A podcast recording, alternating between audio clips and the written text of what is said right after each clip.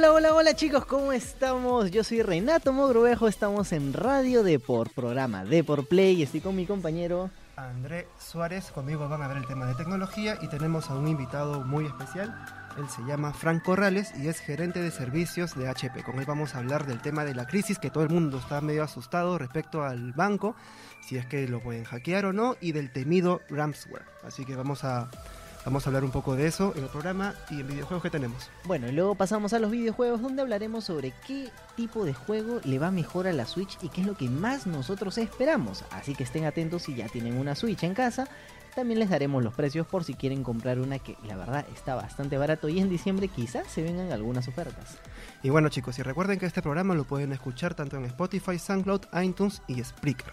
Así que nada, están invitados y no se olviden también de escribirnos alguna sugerencia, comentario o lo que ustedes deseen si que quieren publicitar alguna empresa. Es el más 51 942 027 603. Repito, más 51 942 027 603. Nos pueden escribir ahí a WhatsApp si tienen alguna promoción y quieren venir a Deport Play, están totalmente invitados. Y ahora, sí, sin más. Arrancamos con arrancamos Deportec. Con, Deportec y una entrevista muy interesante que todos, todos están muy informados al respecto, que es el ransomware. A ver, primero, aclaremos qué ha pasado con el tema de los bancos. Eh, bueno, el día viernes eh, fue un ataque al, digamos, al sector financiero eh, y ese ataque fue a través de un ransomware, ¿no? Algunas instituciones fueron afectadas eh, y otras instituciones, digamos, tuvieron sus defensas altas como para evitar ese ataque, ¿no? Ya, ahora, tú me has mencionado mucho que mm, ¿por qué sucede este tipo de ataque? ¿Hubo una vulnerabilidad en alguna persona, un responsable o una máquina? ¿Qué exactamente cómo sucede esto, esta vulnerabilidad al sistema financiero? De hecho, eh, digamos, los ataques eh, aprovechan vulnerabilidades y las vulnerabilidades normalmente en este tipo de ataques de ransomware son vulnerabilidades por falta de actualización de los de los equipos, de las aplicaciones o del sistema operativo. ¿no? Eh, hay distintos ransomwares conocidos y la mayoría aprovecha justamente la falta de actualización de los equipos. Los que son de día cero, por decirlo, que son totalmente nuevos y que no sé, si incluso si tú tienes actualizados tus equipos, eh, no te van a, eh, te van a afectar igual, eh, esos son muy contados y casi no se usan. Ahora, el tema del ransomware para las personas que no están muy no están muy informadas todavía, pero sí han averiguado un poco exactamente qué es, porque vi que hay diferentes tipos de ransomware y bueno, una explicación muy, muy puntual para que las personas se introduzcan en el tema. Sí, el ransomware es un tipo de malware. El malware es un software malicioso, como le dice su nombre, ¿no? Entonces el ransomware es un tipo de... Eh, ¿Qué hace? Primero, evita a que tú puedas acceder a tu información. Eh, distintas metodologías y por detrás pide un rescate por tu información. entonces, ¿cómo no te permite acceder a tu información? Básicamente la encripta. ¿no? Entonces encripta toda tu información o puede eh, no solo encriptar la información en sí, te puede encriptar todo el disco. Wow. ¿no? Entonces hay esos dos tipos y por detrás te pide un rescate. El rescate es básicamente te doy una clave para desencriptar tu información eh, si, si es que tú la pagas. ¿Y cómo la pagas? Pagas en, criptomonedas. Eh, porque justamente la parte de criptomonedas es no rastreable Y, y, te dan el lugar donde tienes que pagar y y digamos, lo especifican tanto que es un, es, un manual, es, un manual de los pasos que tienes que seguir, incluso con, con, con, una mesa de ayuda para que te puedan guiar y todo. Pero tú nos comentabas que si te sucede esto o a la empresa, una entidad financiera, si le sucede esto, no tienes la garantía de que te vaya a dar la clave como para desencriptar los datos, porque, o sea, suena a secuestro de terrorista, una cosa así, que te secuestran los datos porque realmente no buscan tu información, sino simplemente retener tus datos para obtener un pago. Ahora, claro, la idea es un poco para comentar es si realmente vale la pena o no pagar por el secuestro de tus datos y si es un secuestro porque tú dices que lo encriptan y en realidad recuperas tu información, deberíamos pagar por eso, ¿qué se hace? Sí, eh, ahí lo voy a separar en, dos partes, digamos. La primera es eh, la forma en que lo encripta, a veces puede ser que no sea recuperable la información. Entonces, eh, ¿Eso sucede en un minuto o se puede ser no, demora un par de días? En, el momento en que se activa, empieza a encriptar toda la información, el tiempo que se demora es cuánta información tiene que encriptar Digamos, Wow. encriptar el disco puede ser bastante rápido, este, dependiendo de justamente cuánta Me información puedas imagino que tener. una base de datos de un banco debe durar días. Puede, Claro. puede, puede tomar días, eh, pero básicamente puede encriptar ciertos archivos importantes Claro. que ya, Ya. impiden el acceso. ¿no? Claro. Eh, ahora, la forma en que lo encripta puede ser que no sea recuperable. Entonces, ahí viene la segunda pregunta. ¿Pagar o no pagar? En general, se recomienda no pagar porque no te garantiza nada el hecho de que tú puedas recuperar su información. Por ejemplo, hay un ransomware que se llama Petya, Ya. en donde Petya te bloqueaba el disco, o sea, encriptaba el disco y cuando tú prendías tu máquina tenías que introducir la clave. La forma en que encriptaba nunca ibas a poder recuperar tu información. Entonces, pagar era para nada, ¿no? Entonces, la recomendación en general no es pagar eh, porque no te garantiza nada. No te, no te garantiza si realmente la forma en que lo encriptó vas a recuperar tu información o si realmente después, cuando tú pagaste, te van a dar la clave. O sea, no hay garantía de nada. Entonces, lo mejor es no pagar. Ahora, eso es una vez que ya te pasó, pero hay que prevenirlo, ¿no? Claro.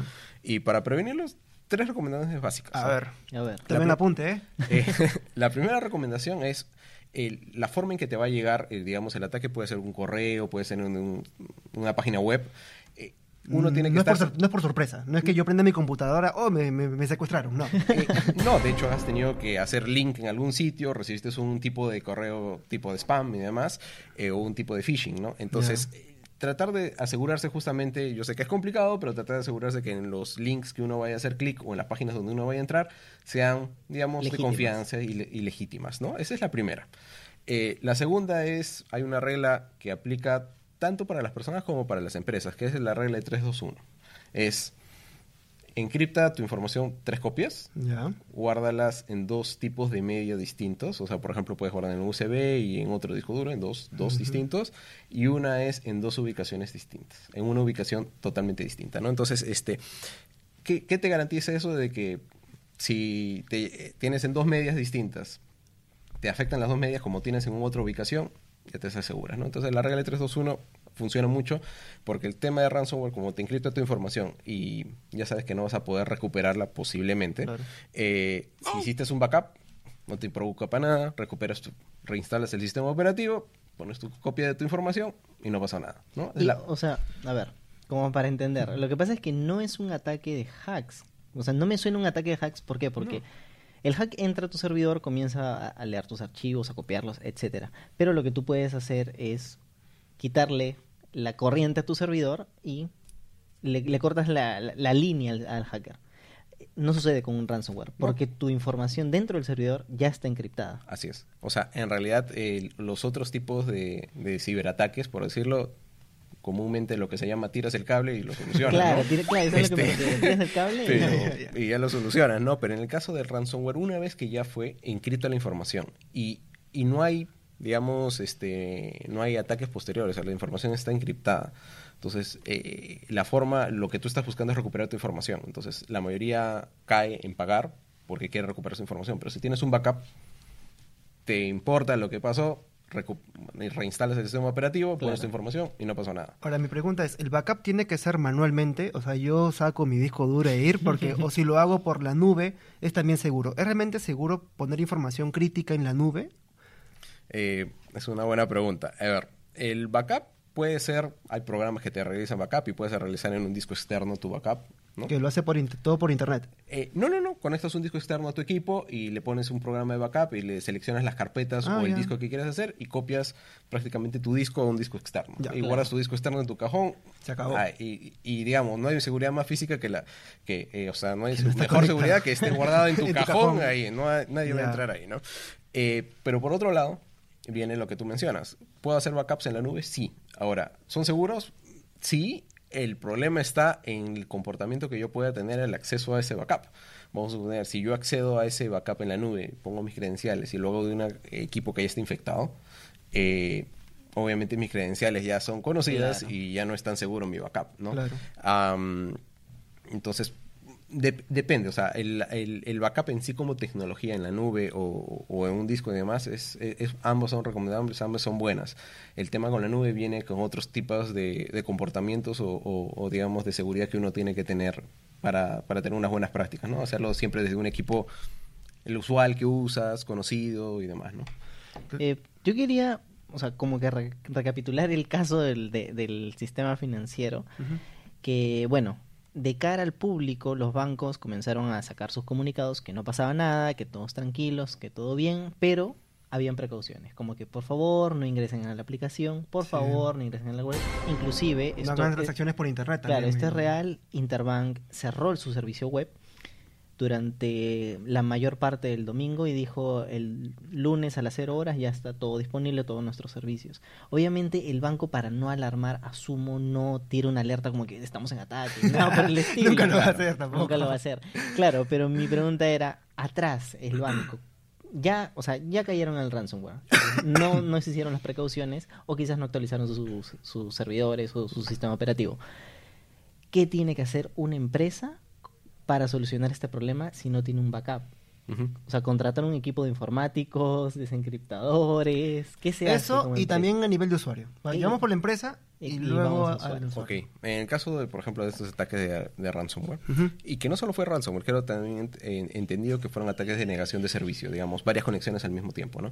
¿Por qué, El- los, bancos salieron, eh, ¿por qué los bancos salieron a, a dar ese comunicado? Porque una vez eh, el ransomware puede ser un ataque que al final es un señuelo, ¿no? Eh, de, de, digamos, dedica todos los recursos del banco a tratar de, de- pararlo y remediarlo, eh, pero no estás viendo por detrás lo que está pasando. Entonces pueden ser que entren a las páginas de los bancos y cambien ciertas cosas eh, y que después el usuario, confiado en que está entrando a la página fidedigna del banco, eh, está, está teniendo un ataque al usuario ya final, ¿no? Entonces, eh, es la buena prevención del banco es, ok, estoy, estoy si teniendo un ataque, entonces es mejor parar, digamos, de brindar estos servicios para controlarlo y proteger a que los usuarios finales puedan hacer eh, bien sus transacciones, ¿no? ¿Cómo recuperarse? Básicamente, si no tenías un backup, posiblemente esa información ya esté perdida. Claro. ¿no? Claro. Eh, hay algunos ransomware conocidos en el mercado que han habido soluciones, incluso eh, soluciones de como la- se conoce la forma en cómo le encriptan, entonces te, te pueden encontrar y decirte, "Ah, esta es la llave y con esta llave la desencriptas. Entonces no pagaste nada, pero ya tienes la llave. ¿no? Claro. Eh, hay varios de ese tipo de soluciones, pero tengo entendido que el ransomware que atacó es una variación de un ransomware conocido como, como SamSam. Ya. ¿ok? Eh, si es una variación de ese, eh, de ese tipo de ransomware, ese ransomware al final no se sabe la, la clave cómo, o el tipo de cifrado que se ha Bueno, usado. que si vas a atacar a un ente financiero, tienes que asegurarte que no esté la clave por internet, ¿no? Claro. Claro, o si no, acuérdate que es un- puede ser un señuelo. O sea, están por detrás tratando de hacer otro tipo de ataques, Claro. ¿no? El visual es ese porque la forma de recuperarlo, vamos a suponer que ya, ok, tu información, o el banco tenía sus backups, o, o no lo tenía, pero igual tienen que reinstalar sistemas operativos. Hablemos, no sé, de, un- de cualquiera de los bancos que han sido afectados, ¿no? Esos bancos deben tener que 10.000 empleados, por lo menos, más o menos. Esos, imagínate que hayan afectado que al 30% de sus equipos. Son 3.000 equipos que tienes que mandar técnicos a que a 3.000 equipos le reinstalen el sistema operativo, le vuelvan a cargar su información, vuelvan a cargar las aplicaciones del banco y todo eso, ¿no? Toma tiempo. Entonces, ese tiempo es lo que se está aprovechando como señuelo, ¿no? Se podría aprovechar como señuelo, ¿no? Entonces, la única forma de recuperarlo, eh, obviamente, si no pagas, y, y la recomendación es no pagar, este, es esa, es reinstalar todo y si tenías tu backup, poner tu backup. Tu Ahora, para el usuario final, Sí. en realidad, la, la recomendación es la misma. O sea, de hecho, es eh, lo más básico poder tener un antivirus. este, Sirven. ¿Eh? Porque hay gente que no usa, como acá, como gente que no usa, Yo no uso antivirus. y, pero tema- sirve. O sea, lo, recomiendas, sirve. Y- Pagar el oficial incluso, no el, Sí. no el craqueado. Sí, no, es que el craqueo estás, estás cayendo en lo, en lo otro. ¿no? el círculo vicioso. Sí, Estás pisando el palito ahí. Sí, eh, no, de hecho el oficial eh, es una capa básica, no estoy diciendo que sea infalible. Eh, la forma en que funcionan los antivirus también pueden ser vulnerados. Eh, pero sí, al menos tienes algo de básico de proteger. Lo mejor es eh, los hábitos, lo que mencioné, estos hábitos de a las páginas que entres, que sean páginas legítimas, páginas de confianza, eh, los correos que recibas, nunca hacer clics a esos, o sea, si, si es algo legítimo, entra directamente a la página y trata de ver ese link si, si está vinculado, digamos, ¿no? Entonces, si recibes algo del banco, entonces ver, ¿no? Normalmente hay ciertas letras o demás que le hacen la variación y que en apariencia parece que el link es legítimo, pero no lo es, ¿no? Este, si uno sigue esas recomendaciones, para el usuario final eh, va a estar prevenido. Y el usuario final, la recomendación es, es, hagan al menos de la información que le es importante. Por ejemplo, de repente, ah, si estás estudiando, toda tu información sobre tus cursos, tu tesis, tesis y ah, demás, la copias en un disco externo, la guardas en tu cajón Y si te pasó lo del ransomware, bueno, no te queda otra que reinstalar el sistema operativo, pero tu información la tienes protegida. Porque al final Claro. el ransomware no hace más daño que eso. Te la encripta y secuestra tu información en el sentido. Pero si ya la tienes en backup, no te Claro, no tienes por qué. Pierdes el tiempo. Pierdes unos, una hora ahí invirtiendo en el sistema, pero no más, ¿no? Oye, sí, porque hay gente que le roban la laptop y es la noticia del día, ¿no? Le roban laptop, estaba la tesis y ya tienen Mira, que pagar, pero... Yo conozco no- gente que no le ha pasado que mete su tesis a Dropbox y pasado un tiempo Dropbox limpia Claro, y, no- y pierde la tesis. O sea, también tiene que buscar nubes que no le pongan límite de tiempo, no por el estilo, o pagar el premium en todo caso. Sí, claro. O utilizar el hardware, ¿no? O sea, lo que tú mencionas, que Claro, es una práctica, que es una práctica que mi padre hacía, o sea, encriptar todo en un CD, ¿no? Pero los CD se honguean. o sea, Claro, se que, pero por y ejemplo, el USB también deja de funcionar a veces si, si es que se corta un señuelo o algo. Entonces, no sé, es... Claro, pero podrías destinar un disco externo, un disco du- o un USB solo para hacer tus backups. Este, entonces lo conectas y haces ¿Cada cuánto? ¿Mm? ¿Cada cuánto? Es que yo hago una vez y ya, hasta el siguiente, hasta el siguiente Hasta el año. Es una buena pregunta, en realidad, ¿no? Eh, por ejemplo, los sistemas de las empresas deberían hacerlo a diario. ¿no? Obvio. Pero persona que lo haga cada mes, cada seis meses. Ahora sí, bien, lo que te iba O a preguntar, ¿el usuario final qué tan responsable fue del ataque? O sea, si el ataque fue al sistema financiero, hay, hay usuarios que son están más expuestos a Internet que otros. Sí. Hay gente que usa la tarjeta para el cajero y se acabó. Hay otros que tienen la cuenta por Internet y lo demás. Haberse conectado más a Internet con su cuenta financiera y todo eso, ¿hace que seas más vulnerable al ransomware o no? ¿O es Eh, indistinto? No, a ver, vamos a separar a los usuarios propios del banco y el usuario final.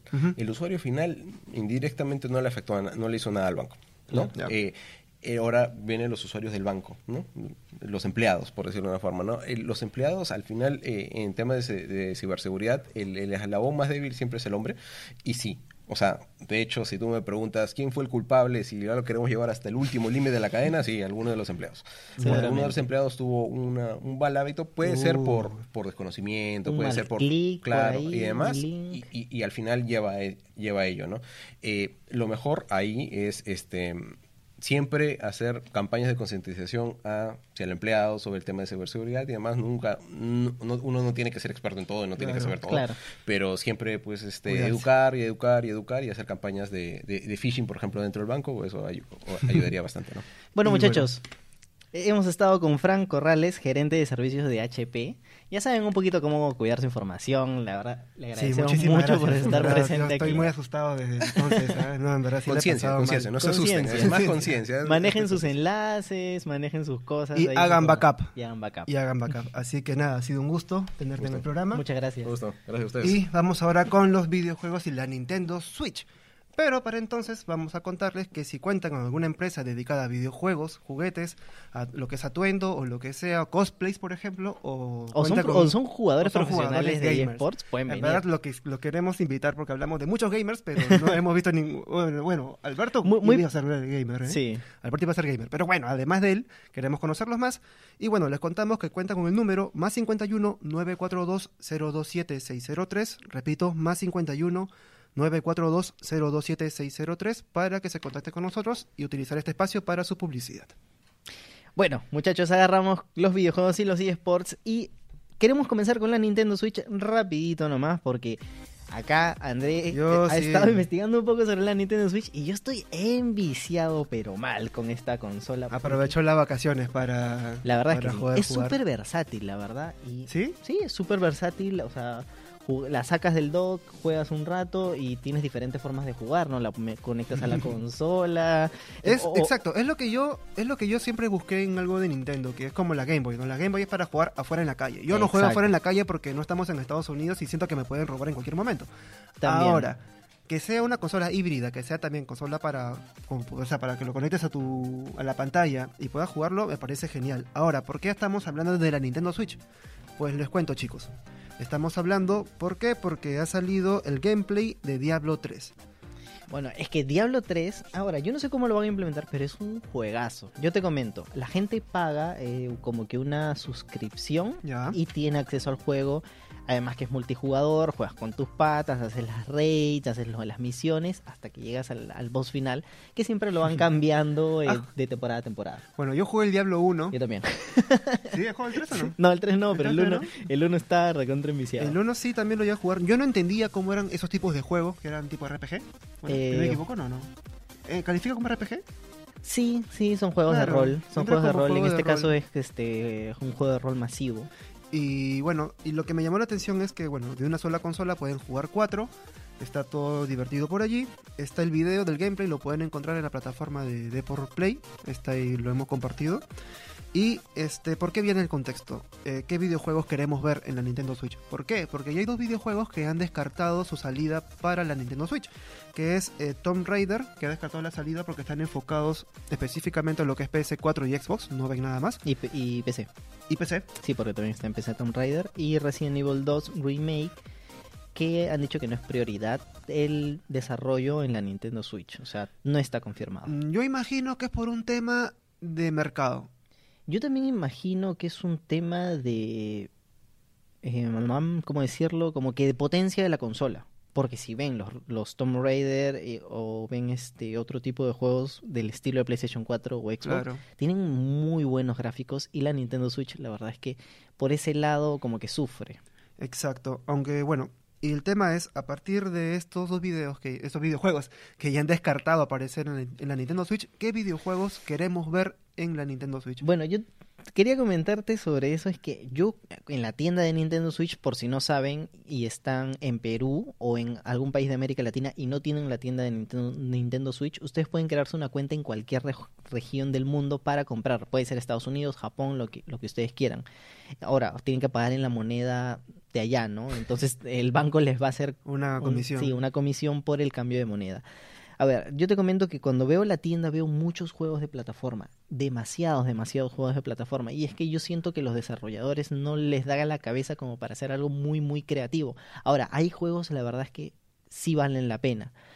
Eh, todos los de Nintendo valen la pena. Los. Mario, los Kirby, Yoshi, todos esos juegos valen la pena. Mario Kart, etcétera. Claro. Eh, los de plataforma, hay unos cuantos que sí valen la pena, como Shovel Knight, como... mm, bueno, entienden, los de plataforma, los típicos de plataforma. El tema es que hay muchos, así que elijan bien los, los que ustedes quieren. Los que yo quisiera ver, Exacto, ahí se va la el, pregunta. el tipo de juego que yo quisiera ver se llama Ujú. Roguelite.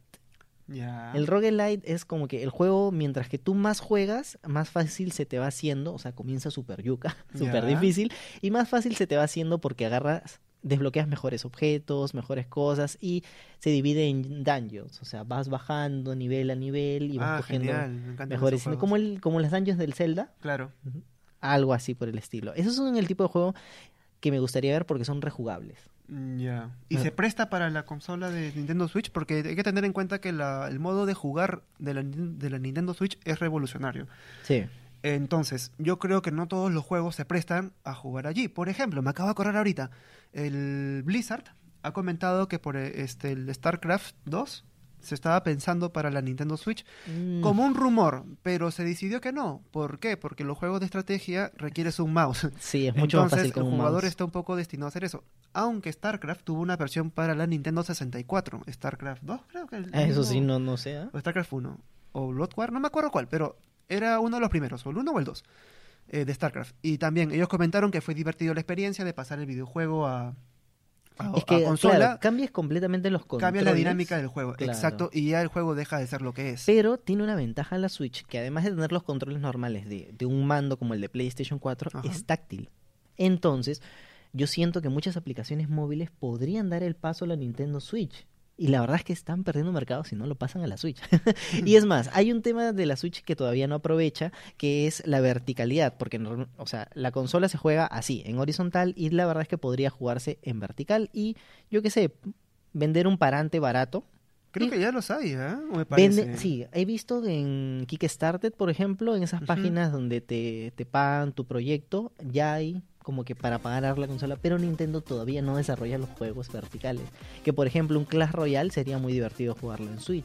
Mm, es cierto, Porque es, como- es que es una tablet, claro. es, una tablet. Lo que pasa es que yo al menos si me preguntan a mí qué videojuegos yo, que, yo quiero en la Nintendo Switch, eh, me gustaría ver cualquiera que no sea de Nintendo. Porque Nintendo me parece, no sé ustedes, pero me- a mí personalmente me parece muy infantil. En el sentido que yo relaciono Nintendo con Super Nintendo. O sea, para mí ahí murió Nintendo. Claro, Nintendo ya Para ¿eh? orienta a familia. Claro, Sus exacto. juegos no son como que super Entonces oscuros. quisiera, si por el tema de la portabilidad y eso, me, me gustaría jugar, por ejemplo, allí los juegos de no sé, este, yo que soy más retro, los Pro Skater, eh, incluso, no sé, llegando un poco más lejos, ¿no? Imagínate juegos de estrategia como Age of Empires, pero ya eso sería una alucinada muy grande, ¿no? Por ejemplo, hay un juego que va a salir para móviles dentro de muy poco que se llama, bueno, que es de Command and Conquer de la franquicia, pero para, para celulares. Y se juega en forma este, horizontal. Entonces, ese juego, la verdad es que sí me gustaría verlo en Nintendo Switch porque es muy simple, o sea, solamente con la pantalla táctil. Pero creo que Nintendo les pone como una restricción a los desarrolladores que dice, tu juego debe jugarse tanto en la pantalla táctil Como, como eh, con los mandos o exclusivamente con los mandos. No puede ser exclusivo con táctil porque si la gente lo pone en el dock ya no puede jugar. Claro, no puedo ese, jugar. es, ese es el tema. Pero, en fin, yo no siento que... Bueno, son restricciones que de alguna manera limitan los videojuegos que queremos ver. Eh, y de hecho, yo no sé qué tan... Tú que tienes acceso a la galería de videojuegos de la. Nintendo Switch, ¿qué tantos videojuegos retro hay de, de Nintendo? Muy pocos. Muy, muy, pocos. Porque, Exclusivos de Nintendo. Sí, porque la consola no es retrocompatible. Y O sea, no, no te puedes comprar en la tienda, yo que sé, un- el, el Mario Clásico, creo que sí. El Mario Clásico creo que sí, porque son, son 3, 4. ¿no? Hay un reclame, creo que aparece el Mario Bros 3. Sí, son, son muy pocos juegos, son como 3, 4. Sonic Manía creo que te trae otros juegos de Sonic, pero son muy pocos los retro y creo que Nintendo en ese sentido no quiere mirar para atrás.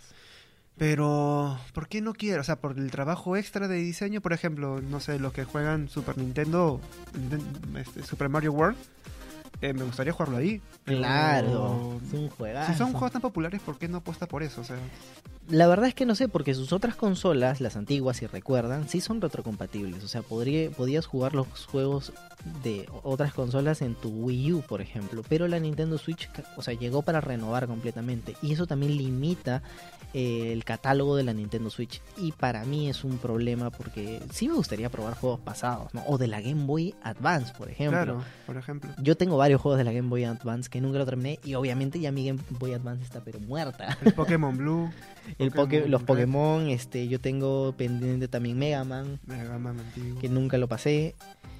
Pero lo que yo voy y me llama mucho este, este tema es hasta qué punto jugar con la Nintendo Switch es apostar, digamos, replanteo. Imaginemos que todos los videojuegos están disponibles para todas las consolas, que es la tendencia con Fortnite que ya ha salido para la, para la Nintendo Switch y hizo prácticamente, abarcó todas las consolas posibles, había así por haber. Ahora, el negocio del futuro, ¿qué es? Apostar por una consola debido a la manera de cómo juegas, porque si tienes los mismos juegos y si no hay videojuegos exclusivos para una sola consola, pues bueno, tú apuestas por el rendimiento de una máquina independientemente de los Independientemente de los juegos que, exclusivos tenga. claro.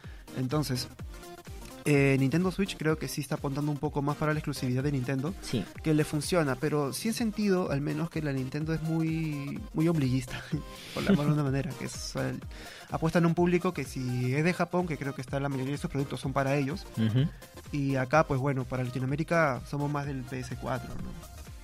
Ahora el tema es que PES 2019, por ejemplo, que se juega mucho en Latinoamérica, no va a salir en la Nintendo Switch. El- ya, pero eso es tema de Konami, ¿no? Konami, la verdad. Porque ha decidido Konami no salir. Creo o- que sí, creo que sí, creo que Konami decidió no, no, no sacarlo en la Switch y cosa que sí, has- que sí ha hecho EA Sports con FIFA 19. FIFA 19 sí quiere abarcar todos los mercados posibles porque la verdad es que le está ganando bastantes mercados internacionales fuera, o por lo menos fuera de la región, a PES, a Konami. Por ejemplo, pero Konami tiene videojuegos en la Nintendo Switch. Por ejemplo, me gustaría jugar lo que es este Metal Gear Solid. Pero no claro, he visto, no he visto no he visto Metal Gear en la, en la, en la tienda. O es eso, o por ejemplo también la... Bueno, que no salga Tomb Raider, me imagino que no van a salir todos los demás Tomb Raider que existen. No, definitivamente no. Los juegos de estrategia creo que la Nintendo Switch ahí está fallando. Y en realidad creo que todos los videojuegos de consola, tanto, vi- tanto que Switch claro. como PS4... En consola es difícil, es difícil desarrollar un juego de estrategia. Yo tengo uno que se llama Elements, ¿Ya? que es de planetas. Entonces tú rotas el planeta y tú colocas eh, como que torretas, tú colocas este como escudos y, y la idea es controlar el planeta porque lo- lo- las torretas van disparando a, a yo que sé, a otras torretas enemigas, ¿no? Entonces tú tienes que coger este recursos, sacar más torretas y dominar todo el planeta. Ahora el tema es que es bien simplón porque es como es como que un juego para tablet, ¿no? Entonces eh, no es un StarCraft 2, no es definitivamente un, un juego de estrategia pesado. Bueno, entonces ya para ir cerrando el tema, ¿qué videojuegos queremos ver en la Switch? Bueno, los videojuegos que ya cancelaron son los que yo realmente quería ver, de Resident Evil y Tomb Raider, me hubiesen gustado. Eh, a mí como jugador retro me gustaría ver, bueno, si es en un futuro se puede, eh, los videojuegos clásicos de la Super Nintendo, no sé, imagínate jugar este, Un pack, ¿no? Gear, que, ¿no? que- que creen un pack de la 64, un pack de la Super Nintendo, un pack de la Wii U y que te vengan, yo que sé, 10 juegos o 5 juegos, una cosa. Claro, exacto. Y no creo que estuvieran apostando al vacío. O sea, sí creo que sí hay público para, para ese tipo de consola. A menos que la Nintendo Switch esté apuntado para un público más joven que ya no quiere jugar videojuegos como los que se juegan en mi época. ¿no? y que yo creo que es un poco más generacional, porque los juegos antiguos, no sé si es tu opinión, pero siento que son más difíciles que los juegos de, los Sí, juegos de- de ahora. definitivamente. Los, O sea, ninja, los Ninja Gaiden, por ejemplo, son No, Villa Gaiden es casi es- imposible. son dificilísimos. Los, los Mega Man, nomás, los Mega Man son Claro. dificilísimos. Entonces, los videojuegos que sí quiero ver son juegos de estrategia para ya romper una vez el tabú que solamente se juegan en, en PC. Claro. Me gustaría ver eso. Y videojuegos retro. ¿Tú? Yo los roguelite me quedo con eso, la verdad es que me gustaría ver más. Los que juegan los roguelite ya entienden a lo que me refiero. Hay unos cuantos, eh, Super, Supercell, ¿cómo se llama este juego? Dead Cell. Dead Cell se acaba de lanzar hace unas dos semanas, es muy buen juego, pero es ultra difícil y quiero ver más juegos así como, por ejemplo, The Binding of Isaac, pero The Binding of Isaac ya tiene unos años, pero uff, muchos años. Entonces, nuevos juegos, nuevos roguelite que me llamen la atención. Y bueno, ahora sí ya vamos con la despedida. Y antes de darles el anuncio final, comentarles que si cuentan con algún una empresa dedicada a videojuegos, tecnología, vestuarios o si son gamers, pues están invitados, están invitados a este programa. Y el número es más 51 942 027 603. Repito, más 51 942 027 603. Escríbanos también para ver qué temas quieren que tratemos, porque, a ver, si, que, si quieren hablar más de sobre ciberseguridad, podemos traer otro invitado que nos hable de, de otro lado de la ciberseguridad, o podemos hablar de cualquier tema que tenga que ver con de, con Play. Quizás quieren un especial de anime. Uy, Y se pueden comunicar al WhatsApp que ya les dimos ahí. Estamos en SoundCloud, estamos en Spotify, estamos en iTunes también y a través de Spreaker. sí. No se olviden de escucharnos y compartir nuestros podcasts que son súper chéveres. Ahora sí, eh, otra cosa es anunciarles que el día viernes estamos saliendo en la edición impresa del diario Ah, Depor. ¿verdad? Ah, Claro, ¿cómo te vas a olvidar? Entonces, eh, nada, chicos, los invitamos a Nos recoger el periódico. bastante, ¿Sí? Nos pedían bastante como que, oye, ¿cuándo me sacan un artículo en, en mi impreso? Y ahora ya estamos todos los viernes. Comenzamos la semana pasada. Este viernes también habrá una sola página, pero hay una sorpresa para el fin de mes. Exacto, que es un especial que son de seis páginas. Cuatro. Cuatro. Cuatro ¿Cuatro páginas. Bueno, cuatro caras. Cuatro caras. Entonces, eh, chicos, bueno, consíganlo. Vamos a hablar de videojuegos, tecnología, recomendaciones y todo lo que ustedes desean saber respecto a estos rubros. Así que nada, chicos, esperemos que el viernes compren su diario. y nada, muchas gracias por el espacio. Esto ha sido Andrés Suárez. Y Renato Mogrovejo. Y nos vemos en el siguiente programa de Deport Play. Muchas gracias. Hasta luego.